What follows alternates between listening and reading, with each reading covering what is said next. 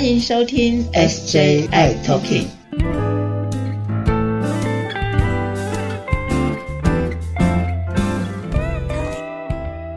Hello，大家好，欢迎收听今天的 SJI Talking，我是 Jeffrey。Hello，我是师姐。嘿，师姐你好。最近疫情，大家好像感觉到那个舒缓一些些了哈，我们感觉好像比较没有压力了。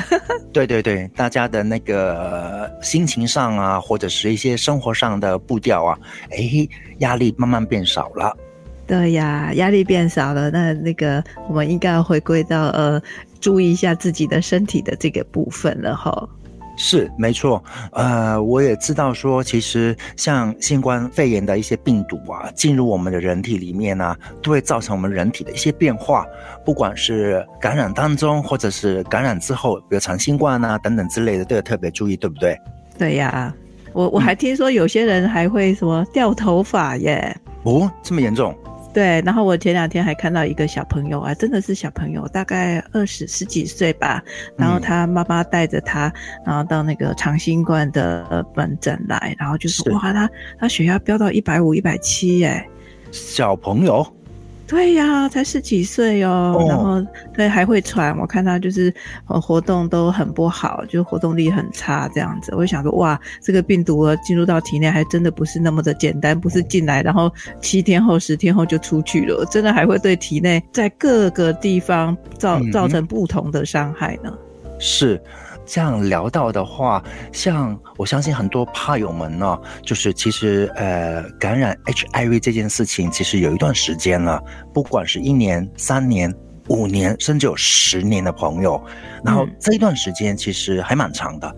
到底 HIV 在怕友们的身体里面悄悄的做了一些什么好事、坏事，或者是一些不为人知的事呢？我们今天 今天要不要来聊一聊这个事情呢？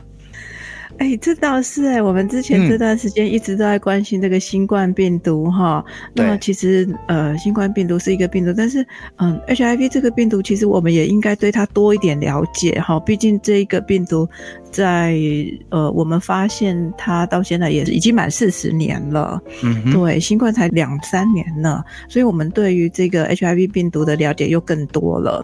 嗯。那所以就是他们这段时间到底对于我们身体有什么样的一些影响呢？对啊，这个病毒其实到了体内之后，哈，它的影响，哦，随着它的路径呐，哈，这个路径可能不管哦，不管是因为性行为啦，是因为比如说，呃，母子垂直传染啦，血液呀，哈，那这些的感染，不管用哪一种管道进入到身体里头，到身体里头哈，其实哈，它这个还蛮好玩的哈，它进来之后，经过了表皮，进入到体内之后，其实它会到我们的整个淋巴。巴细胞里头去，所以它并不是第一个就直接到血液当中哦，它是进入到我们的呃外皮细胞啊，然后这些进入到我们的呃淋巴，然后淋巴结里头哈，其实它在找什么？它在找一个它能够攻击进去的一个门路。那那个门路呢，就是什么？就是我们所谓的 CD4 的接受器，就是 CD 四的接受器。嗯，那 CD 四 C D four 的接受器在哪里呢？就在我们的 CD4 的这个免疫细胞上，那 CD4 的这个免疫细胞其实它很重要哦。我们的免疫细胞有两种，一种是 CD4 这个细胞，另外一个是体液性的这个免疫哈。那 CD4 细胞这个是很重要的一个免疫的中枢，所有的免疫就是不管是细菌啊、病毒啦、巴拉巴拉进来到体内之后，都是要靠这个 CD4 这个细胞一知道之后呢，然后他就好派出谁，派出什么兵，拿什么枪弹上场，哈，它是一个中枢，所以是他来决定哪一个好来做怎么样的反应。所以，嗯，呃，当这个病毒一进入到这里，然后呢，侵入到这个 CD4 细胞里头进去之后呢？我们这个抵抗力呢，就会很快速的下降。嗯，那四姐，那接下来呢？对呀，这个快速下降之后，哈，是我们的免疫力会很快的降下来，所以这时候有些人就开始会有一些不舒服。那这个是症状的部分。不过呢，我比较要让朋友们知道的是，这个病毒进入到我们 CD4 破坏之后呢，其实这还不是它的终点呢，这才只是它刚开始打仗。它真正的会到这个体内的血液当中循环，其实是从病毒进入到体内之后，大概在三天左右才会到全身的这个呃淋巴系统，然后呢，再过几天之后才会到血液当中，然后到血液当中呢触发这些反应之后，那它就会趁着这个淋巴系统到。各个你全身的这个淋巴结哦，我们的淋巴结哪里最多呢？你的脖子下面，然后脖子两边，你的腋下两边，你的腹股沟两边，那很多的淋巴结哦，它就会躲在那里面哈。所以它其实是躲在这个淋巴结里头，利用淋巴结里头的 CD4 细胞把它吃掉，吃掉，吃掉，然后呢，它就会蔓延到的血液当中。所以其实这个攻击的路径哈，除了经由这样子的血流以外呢。其实我们比较要呃知道的是。在还没有鸡尾酒疗法之前哦，就很多人呃感染了这个 HIV 病毒之后呢，这个脑袋就不灵光了哈。为什么呢？是因为这个 CD4 细胞在我们的脑细胞上面有很多的这个接受器，所以呢，它除了在血液当中，在这个呃淋巴结，然后吃掉淋巴系统以外，它还会影响到可能我们的脑袋的功能，可能我们的肠子的功能。所以那时候很多人就开始一些拉肚子啦。体重下降啦，非常的瘦。那这时候，然后再加上体重，呃，抵抗力也下降之后呢，就开始有一些所谓的刺激性感染出来。那这个刺激性感染出来就很多喽。所以刚开始的时候，除了这个脑袋可能会不灵光以外呢，它可能就会很有名的肺囊虫肺炎，它会呼吸喘。好，那有的人呢，可能还会有这个肾脏好的问题。或是肝脏的问题，哈，或者是可能会有这个免疫力下降呢。那如果长期这种免疫力比较低的情况之下，就会引发一个我们最不喜欢的肿瘤的问题。所以呢，那时候就会有人有，比如说卡波西氏肉瘤啊，这些是因为抵抗力比较差，那所以它就会有这些肿瘤的发生。所以我记得以前我们常常会有很多的朋友呢，其实他刚开始发现他有感染 HIV，并不是。是因为他去做了 HIV 的筛检，是，而是因为他到了别的医院，发现，哎，这个淋巴结怎么肿肿的，肿了好大，然后淋巴结去做了切片之后，才发现，哦，淋巴肿瘤。然后淋巴肿瘤当中呢，才发现哦，原来它是 HIV 的感染，所以这个是这个主要的 HIV 的整个进展，它会到身体里头，它并不是只有在我们的 CD4 细胞里头，而是它会全身的，哈，全身的这样子攻击，所以很多地方都是它的主要攻击路线，那这个就是我们最讨厌它的地方。了解，刚刚听师姐这么说，就是比如说有提到的 CD4，CD4 应该就是大部队，空军啊、海军啊、陆军全部统合在一起，由它去发出命令，对付不同的病毒、病毒的细菌、不同的病毒细菌等等的。然后 HIV 的病毒刚进入人体的时候，有点像游击部队，这边打打，那边打打，这边躲一下，那边闪一下之类的，所以。HIV 进来的时候，那个他们最主要啊，它的攻击的部分到底会是怎么样一个状况呢？对，所以刚才说的那都是它的主要的攻击的路径嘛，哈。那其实我们最讨厌的是它还有一些游击部队。对，那这个游击部队哈，最讨厌的就是它会躲在我们的淋巴结里头，所以呢，真的很难缠。难缠的原因是因为像我们吃的鸡尾酒这个呃。一颗药嘛，哈，现在都很简单，鸡尾酒疗法。那吃了一颗药，它可以杀死的在血液当中在活动性的这一些的病毒，全部都杀死了。但是就是没有办法杀死了躲在淋巴结里头休眠状态的这个病毒。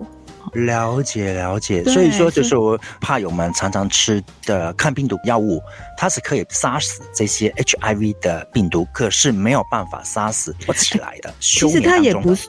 其实它也不算是杀死哈，而是它是让它没有办法复制它的下一代，所以它并不是杀菌杀病毒，而是让它没有办法制造出来。所以在血液当中啊的这些病毒是全部都会没有办法制造出来，所以我们才会说我们血液当中的病毒量是测不到。但是这个并不代表说体内没有病毒，而是这个病毒是躲在淋巴结里头，它出不来，它没有出来哦，无法复制。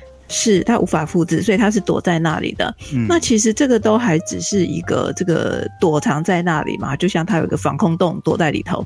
那其实这个病毒呢，它如果跑出来的时候，还有一个很讨厌的地方是，它会对我们的呃维系血管里头的表皮细胞哈造成很大的伤害，所以会变成一个慢性发炎的状态。那这个慢性发炎，它其实也不是说病毒在哪，而是它释放出来的这些的物质会让我们的表皮有发炎。那这个表皮发炎就会很讨厌的是，它就会跟我们现在常常会听到的。动脉粥状硬化有很大的关系，心血管的疾病有很，大的关系举手，系。举手，举手发问，举手发问。刚刚请师姐提到的那个维系血管是是指我们人体的血管，就是我们的血液那个血管吗对呀、对呀、我们哦全身到处都是血管，对。？OK，那所以那它那个维系的部分就是可能不是大的血管，还是所有的血管的细胞都会有，所以大大小小都会有。嗯对，所以这个就是我们希望说，朋友们能够赶快吃药，把这些病毒压下来，就可以希望能够停止它的这样子的慢性发炎。不过最近有一些的研究也发现说，即使吃了药，这个慢性发炎还是有存在啦。那也许我们不清楚它的速度是不是变缓了，但是至少的对于这样子的其引起其他的，比如说心血管疾病啊，这些的确是有帮忙的。嗯，所以也会造成我们常常会有身体里的状况，会有一些发炎的状况，对不对？对呀，慢性发炎都不好嘛。那比如说，我们也不希望慢性发炎，不然就会有不好的细胞长出来啦，肿瘤啊之类的癌细胞。了解，阿姨，那我们呃接下来想要了解的部分就是，我们常常有听到所谓的共病哦，到底共病意思是什么呢？对呀，所以我刚才有谈到说，我们那个血管会发炎嘛，哈。嗯那这样子的话，其实它就会引发了一些的所谓的共病，是指比如说我刚才提到的呃动脉哈，呃动脉血管的一些硬化，所以有心血管的疾病。那其实它共病哈还有很多、哦，除了这个以外呢，我们常常会听到的糖尿病。诶，会不会是跟这个 HIV 有关系呢？这个共病哈，糖尿病也是其中一个。那我们刚才有提到心血管嘛，那这个血压会不会有改变？肾脏会不会有改变？的确是会有哦。我们在国外已经看到很多的这个病毒哦，它会储存在哪里？它躲藏在哪里？肾脏也是一个它喜欢躲的地方，除了淋巴结以外，所以肾脏哦在像在国外，我们已经看到了很多，比如说非裔的，就是说黑人的这个种族呢，他们的肾脏就常常出问题，所以在非洲人他们的那个肾脏常常。最后会变成很快的需要洗肾，所以这个共病其实还蛮多的。除了这个以外呢，那还有一个是血糖啦，这个血糖会不会有改变？因为我们知道血糖如果高的时候，这个内皮细胞就是我们的血管里头的内皮细胞也会改变嘛，哈。嗯，所以我们也常常听到，呃，糖尿病这个也是一个常见的。那还有另外一个比较常见的共病是什么？高血脂，就胆固醇啊。三酸甘油脂啊，哈，那这些这都跟我们的代谢有关系哈，所以这些都是我们常听到的共病。所以你听到的共病，我们就想说，哎，那我高血压，因为我爸有高血压，所以我高血压，哎，那这个跟 H 有关系，还是跟我的遗传有关系？对啊，会不会是因为爸爸妈妈或者爷爷奶奶遗传的关系？是啊，所以这个共病其实它是蛮复杂的一个状态哈。那比如说肿瘤也是啊，那肿瘤会不会是共病呢？其实，呃，肿瘤也可以算是一个共病，因为它是一个相关性的，它跟这个 HIV 是有相关。比如说卡波西氏痘瘤就很明显是跟 HIV 有很大的相关性。另外一个是，嗯、淋巴癌。好，淋巴癌也是跟 HIV 有很大的相关性，那这是很常见的。所以，那其实，在女生的部分呢，也常常会看到的就是子宫颈癌，哈，那这些癌症也都是会跟 HIV 有相关性非常的高。嗯，所以刚刚有提到的部分是，我的这么理解好了，是不是这个意思？就是呃，除了 HIV 在我们身体里面之外哦，其实呃有一些病变也因为 HIV 去造成的，比如说呃有提到的，比如说呃高血压、高血脂，或者是心血管的一方面的疾病，或者是我们的肾脏等等的，是这个意思吗，师姐？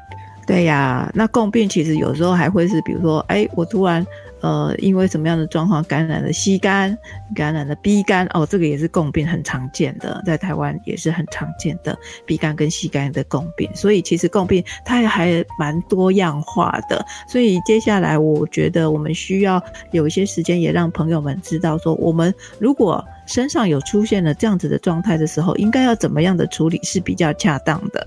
嗯嗯，对我我感觉到就是除了我们身体里面的 HIV 的病毒之外，我相信现在的呃医学很发达。我们现在第一个 HIV 是一个慢性病，第二个我们每天吃一颗抗病毒的药物就可以压制控制下来。但是其他的共病的部分，大家必须要特别特别的关注跟关切起来，尤其比如说高血压。或者是呃心血管方面的疾病，或者是体重等等的这一些东西，都会对日后的一些身体健康影响可能会更大。